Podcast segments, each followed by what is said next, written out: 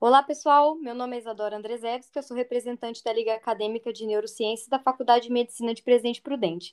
Em primeiro lugar, eu gostaria de agradecer à academia pela oportunidade de realizar esse podcast e parabenizá-la pelo projeto enriquecedor. Aqui comigo está a doutora Maria Tereza Garcia, que é médica neurologista pela Escola Paulista de Medicina, com doutorado e pós-doutorado pela mesma, e também coordenadora da disciplina de Neurologia da FAMEP. Oi, pessoal. Gostaria de agradecer a iniciativa da, da ABNC e a presença e a oportunidade da gente falar sobre esse tema. Para começar a nossa conversa, eu, per eu pergunto para a doutora, qual que é a definição de insônia, doutora? Bom, insônia tem uma definição que vai muito além da dificuldade para dormir. Pela classificação internacional dos distúrbios do sono, na sua última edição, o transtorno da insônia se caracteriza por uma dificuldade em iniciar o sono, em manter o sono, na presença de despertar precoce ou pela presença de sono não. Tudo isso ocorrendo apesar da adequada de adormecer e o que resulta em algum tipo de prejuízo diurno. A gente fala de diurno são sintomas que tipicamente incluem fadiga, irritabilidade ou alterações de humor, mal-estar e disfunção cognitiva. E esse conceito de insônia, ele tem sido modificado ao longo do tempo, porque é, optou-se por adotar é, mais simplificada e utilizou-se, então, o termo transtorno de insônia. Ela pode ser aguda, com duração menos de três meses, ou crônica, com duração superior a três meses. E a gente sabe que a insônia é um sintoma ou ela pode ser um transtorno. E o que diferencia uma da outra é a dimensão do impacto que a alteração promove para o paciente. Sendo também que a insônia sintoma pode para o transtorno de insônia. E lembrando que a insônia é o distúrbio do sono mais frequente em adultos. E quanto à epidemiologia, doutora? Como que é a epidemiologia da insônia? Bom, a insônia é o distúrbio do sono mais comum na população geral, é, mas a sua prevalência não tem dados tão precisos. Mas, em média, a prevalência mundial de sintomas de insônia é de aproximadamente 30% a 35%, e do transtorno de insônia, em média, 10%, dependendo dos critérios diagnósticos que foram utilizados. A gente sabe também que fatores como idade, sexo, condição socioeconômica são importantes para determinar a incidência de insônia. Ela também é mais comum entre as mulheres, numa proporção de 2 para 1, e também discute-se a influência do fator hormonal para a ocorrência desse padrão com prevalência maior nas mulheres. Outra coisa importante é que a presença de transtornos psiquiátricos tem um peso importante para o desenvolvimento de insônia. E quanto aos sintomas da insônia, doutora? A insônia, então, como a gente disse, ela vai ter sintomas relacionados a, ao início do sono ou à manutenção do sono ou a presença de despertar precoce. Então, o paciente vai falar que ele tem dificuldade, dificuldade em pegar no sono, ou ele tem muitos despertares durante a noite, ou ele acorda mais cedo do que habitualmente ele deveria acordar e não consegue mais pegar no sono. E isso muitas vezes tem um impacto no dia seguinte. Então, os pacientes vão relatar alterações de humor, ansiedade, é, redução na capacidade cognitiva, como, por exemplo, uma queda na concentração, memória, déficit de atenção e sintomas relacionados à fadiga, né, diurna, falta de energia e até mais sintomas relacionados, por exemplo, à dor, dor de cabeça, dor no corpo, sintomas relacionados à irritabilidade. E outra coisa que o paciente também pode relatar é uma sonolência diurna.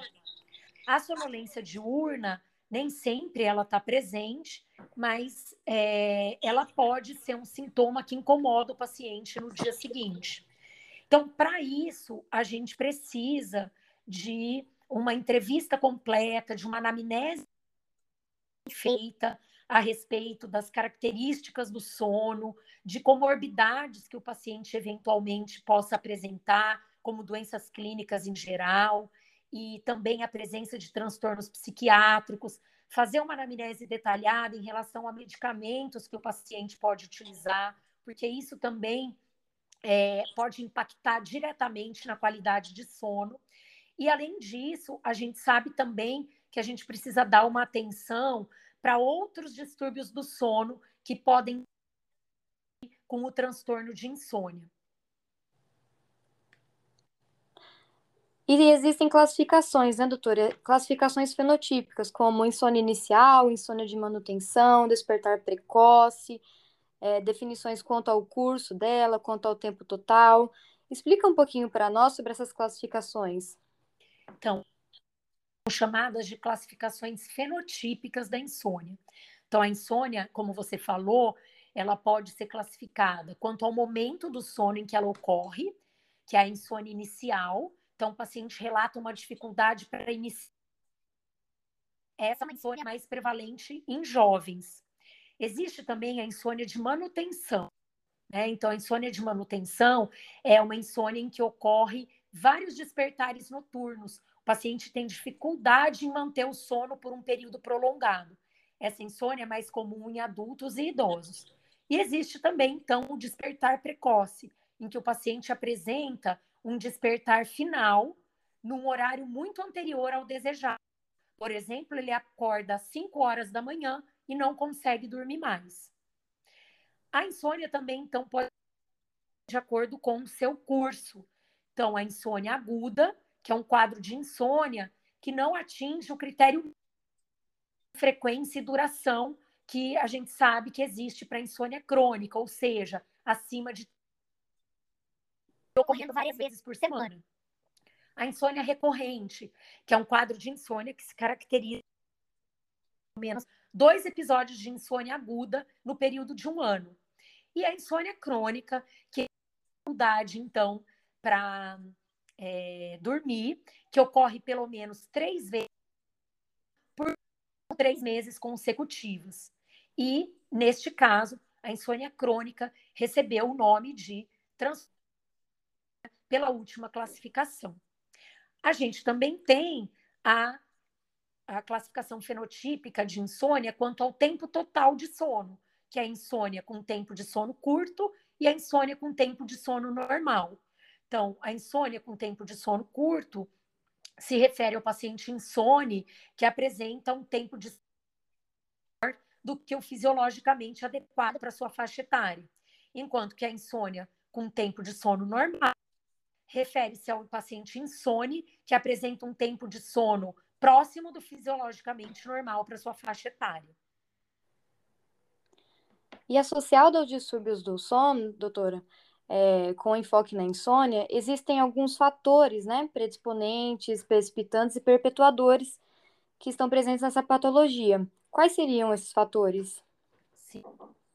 Importante, até para que a gente possa é, adequadamente na história do paciente, o que precipitou esse, esse distúrbio do sono, o que melhore, né? Então, na história, a gente precisa identificar tudo isso, porque isso faz melhor tratamento para esse paciente. Então, muitos fatores podem levar a alterações comportamentais, né? Levando o indivíduo, por exemplo, a ter pensamentos inadequados ao dormir, o paciente pode ficar ruminativo sobre o dia dele, ou sobre que o pensamentos em que ele não vai conseguir pegar no sono, e isso gera ansiedade, com que isso vire um ciclo vicioso, né? Então, os pacientes eles têm pensamentos excessivos, preocupações pessoais, familiares, profissionais e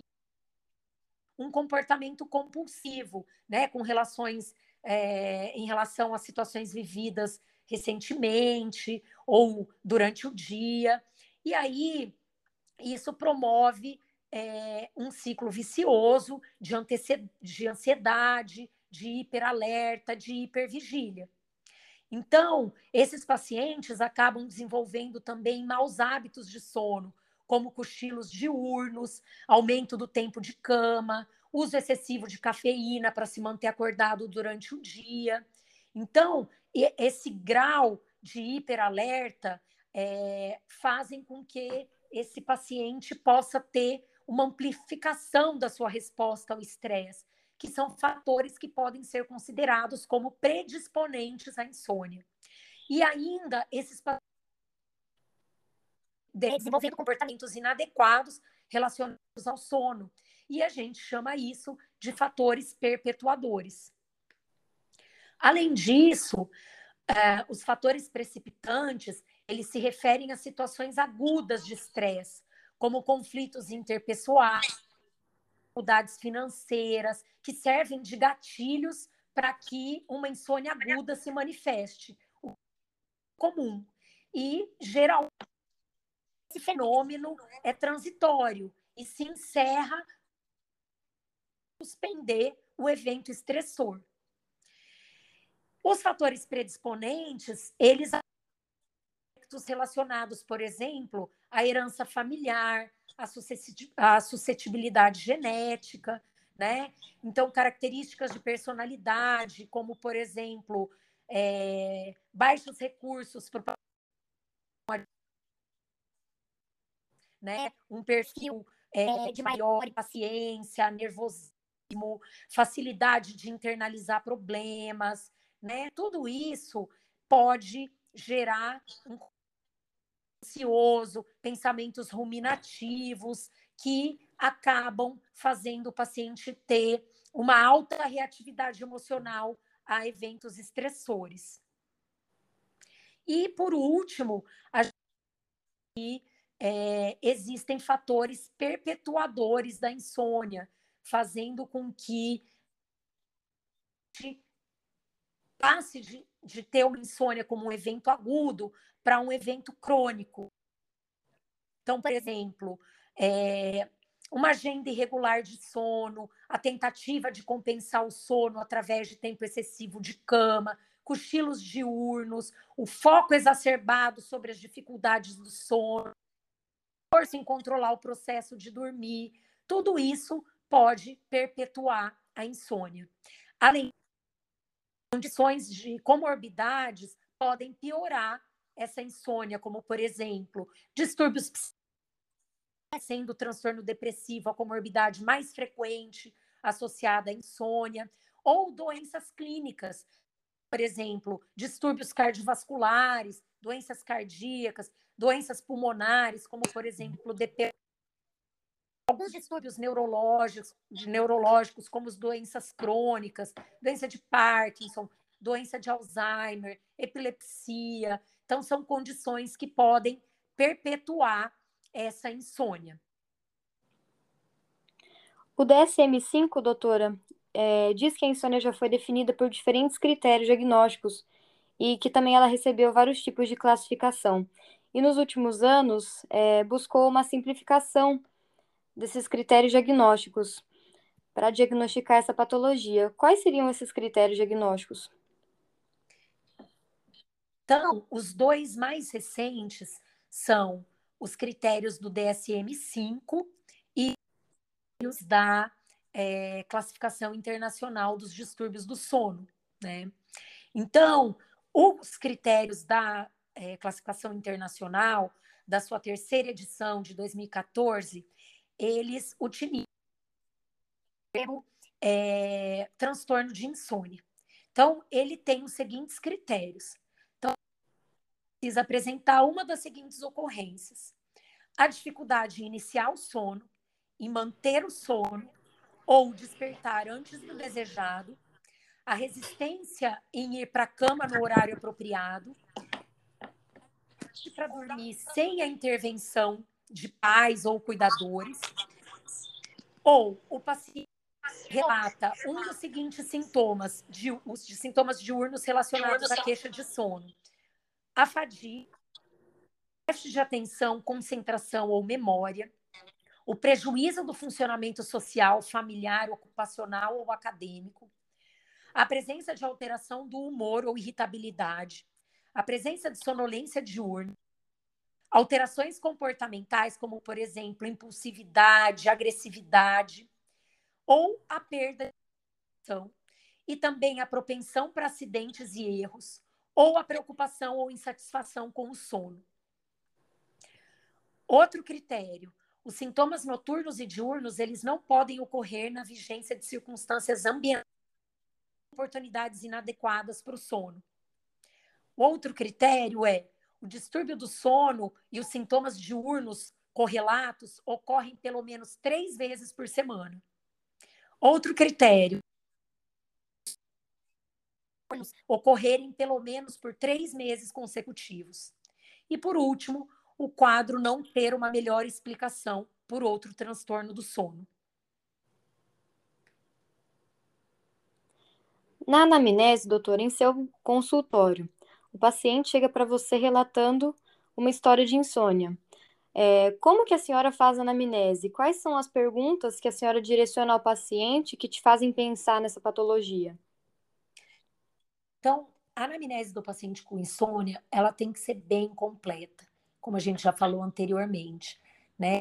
Tendo uma descrição bem detalhada de como é a noite do paciente, de como é o dia do medicações em uso, comorbidades. E então a anamnese ela tem que que englobem as queixas presentes na classificação internacional dos transtornos do sono, né? Então, começando com perguntas sobre dificuldade em iniciar e manter o sono, se existe despertar precoce, porque às vezes o paciente pode ter mais do que uma queixa, né? E também essencial avaliar se aquela de sono do paciente é reparadora. E outro aspecto é avaliar o prejuízo seguinte com os sintomas que a gente já referiu aqui. Então, depois de estabelecida a presença de uma ou mais dessas queixas, deve-se investigar o curso da insônia, se ele é um curso mais agudo, crônico, e a investigação se volta para o início dos sintomas, se houve variação ao longo do tempo, tanto em termos de intensidade, frequência desse período com a presença de insônia. É importante também estabelecer quantas noites por semana de insônia o paciente apresenta, né? O número de noite, o tempo que o paciente fica acordado durante esses despertares. E tudo isso a gente vê no diário do sono, que depois a gente vai dar para esse paciente completar. Outra coisa, identificar se houve a presença de fatores precipitantes e perpetuadores dessa insônia, né? A gente precisa é, dessas informações tanto para a anamnese, para o diagnóstico, mas para a formulação do plano de tratamento desse paciente. Então, a gente precisa também verificar noturnos e diurnos do paciente, né? Como possíveis comportamentos que ele desenvolve na tentativa por ele próprio a sua insônia, mas que às vezes podem contribuir para perpetuar a insônia, né? Alguns comportamentos, por exemplo, de horários irregulares de ir para a cama, né? O excesso de trabalho, trabalho no período noturno, horários irregulares. Cada noite deitar num, num horário diferente, né? A questão da presença de estresse, porque a gente sabe que isso está bem demonstrado em relação ao estresse, alterando o sono, né? Então a gente sabe que muitas vezes, na hora de dormir, o paciente começa a se de trabalho ou problemas relacionados a ele. E essas atitudes podem piorar a insônia, né? No dia seguinte, o paciente vai se queixar de mais fadiga, alterações de humor, e tudo isso gera um ciclo vicioso. Outros comportamentos importantes que a gente precisa ver é saber se o paciente fica muito no celular, no computador ou tablet antes de dormir, ou se ele fica assistindo televisão, ou, por exemplo, se ele deita na cama e fica olhando o tempo passar, olhando o relógio para tentar esse tempo que ele demora para adormecer, o que gera um estado de mais ansiedade e de mais vigília, né? Além disso, a gente a respeito de fatores ambientais que podem interferir no sono, como por exemplo, como é o quarto que ele dorme, a, a temperatura ambiente, se tem muito barulho em casa, se ele dorme com o aparelho de TV ligado, ou se existem outras pessoas que podem atrapalhar essa questão de, de pegar no sono, né?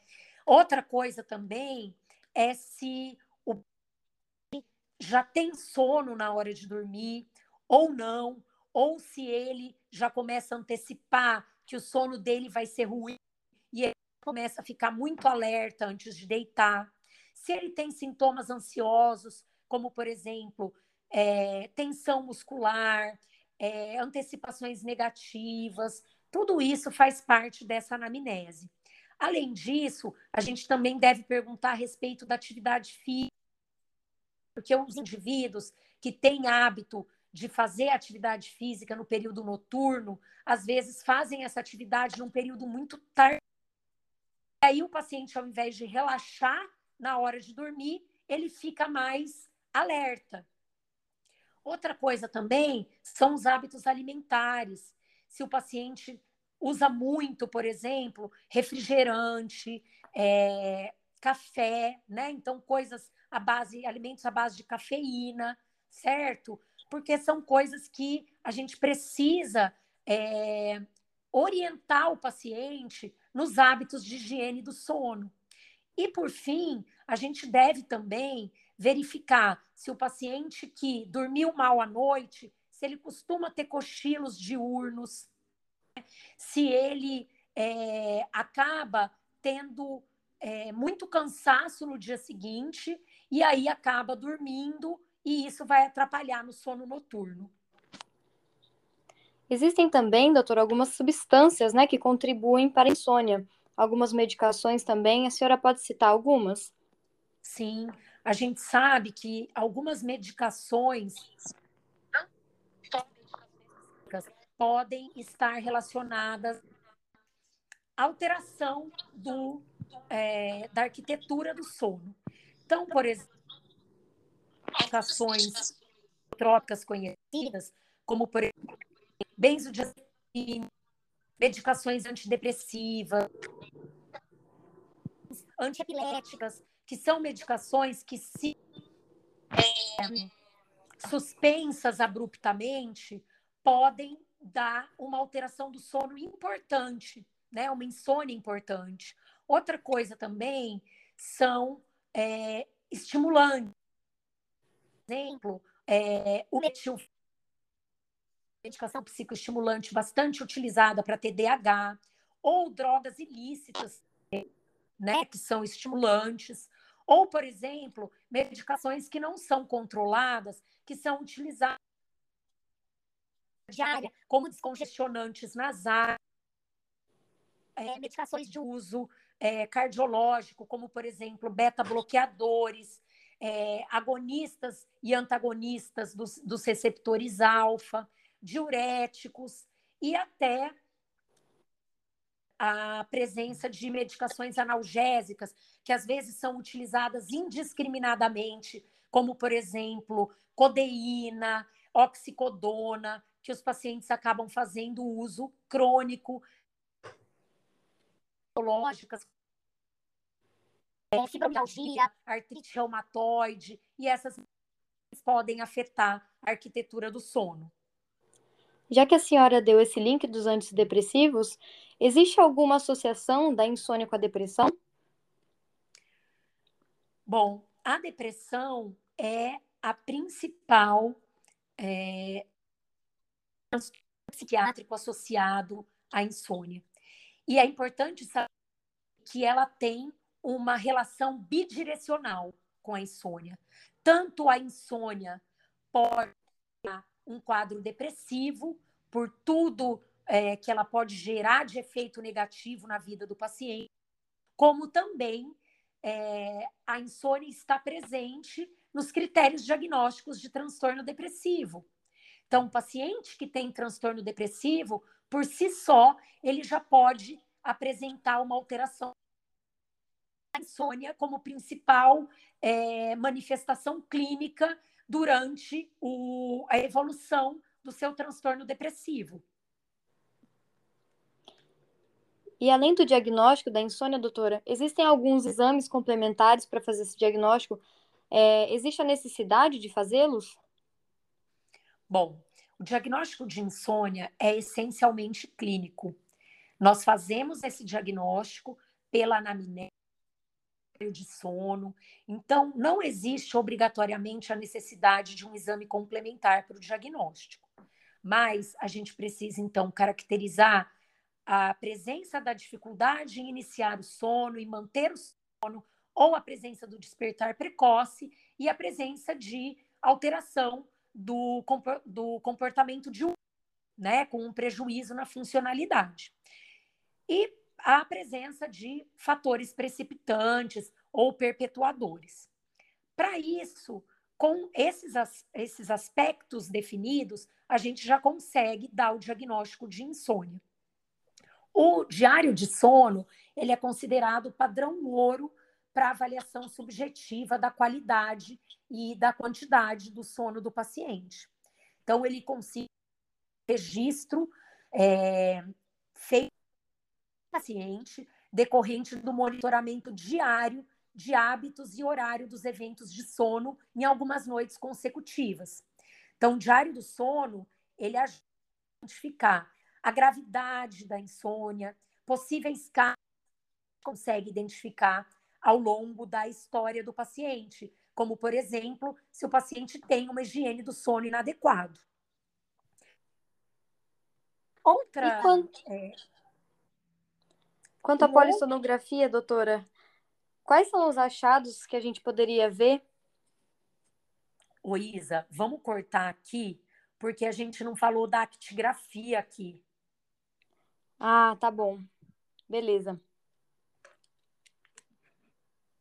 Aí eu acho que é bom para dar uma sequência você falar e tem algum exame que a gente possa fazer, porque aí eu posso falando da actigrafia e, e depois da polissono.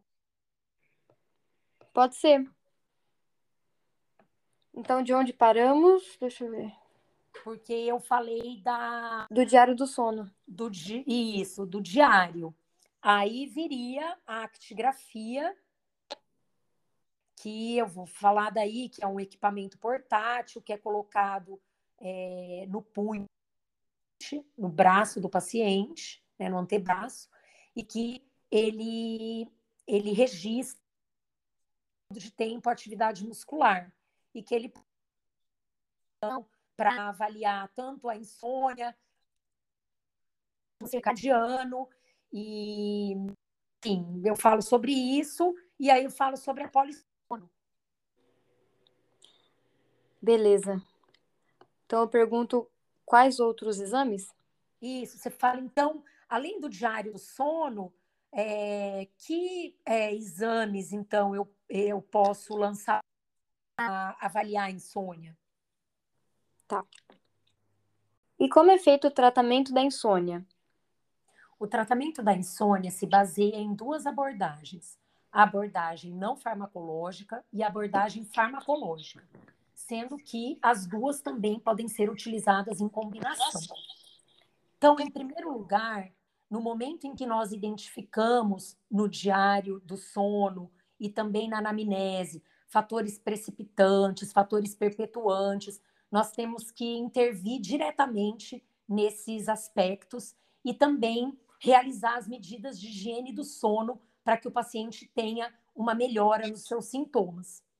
Além disso, nós temos como abordagem não farmacológica a terapia cognitivo-comportamental. Conforme os guidelines da Academia Americana, é, a estratégia, tanto a estratégia farmacológica quanto a terapia cognitivo-comportamental para insônia, são eficientes para o tratamento da insônia a curto prazo. E existe uma, é, uma opção pela TCC, então, pela terapia com, é, cognitivo-comportamental, como primeira linha, porque ela apresenta resultados mais sólidos na resposta de médio e longo prazo, além de menores riscos de efeitos colaterais que a terapia é, farmacológica oferece. Porém, existem três condições nas quais o tratamento farmacológico ele deve ser a escolha principal. Uma, a impossibilidade de acesso à terapia cognitivo-comportamental. A, a não adesão do paciente à TCC. A falha terapêutica à TCC. Quando isso ocorre, nós optamos por deixar o tratamento farmacológico é, como primeira opção, tá? Já o tratamento farmacológico, a administração de medicações é, hipnóticas para reduzir a atividade de excitação, né, ou facilitar o sono. Então, muitas vezes, a gente tem várias opções terapêuticas, como, por exemplo, os cronobióticos, em que nessa classificação, nessa, nessa categoria, a gente inclui a melatonina, né? Os antidepressivos, que tem várias classes, os antidepressivos é, principalmente que são hipnóticos, como, por exemplo, a mirtazapina, a trazodona, alguns antipsicóticos, como, por exemplo, a quetiapina, e é, algumas medicações benzodiazepínicas e indutores de sono, que são chamadas de drogas Z, como é, o zolpidem e a exopiclona. E assim nós encerramos o nosso bate-papo de hoje. Agradeço à doutora Maria Tereza, que se dispôs o seu tempo para conversar conosco sobre esse tema enriquecedor. Agradeço também as outras pessoas que fizeram parte desse projeto, a Ana Carolina, a Maria Isabela Bazo e a Mariana Ferrari. E mais uma vez agradeço à Academia pela oportunidade e parabenizo pela iniciativa. Boa noite, eu agradeço a participação e também parabenizo a academia por essa iniciativa tão importante para as ligas acadêmicas.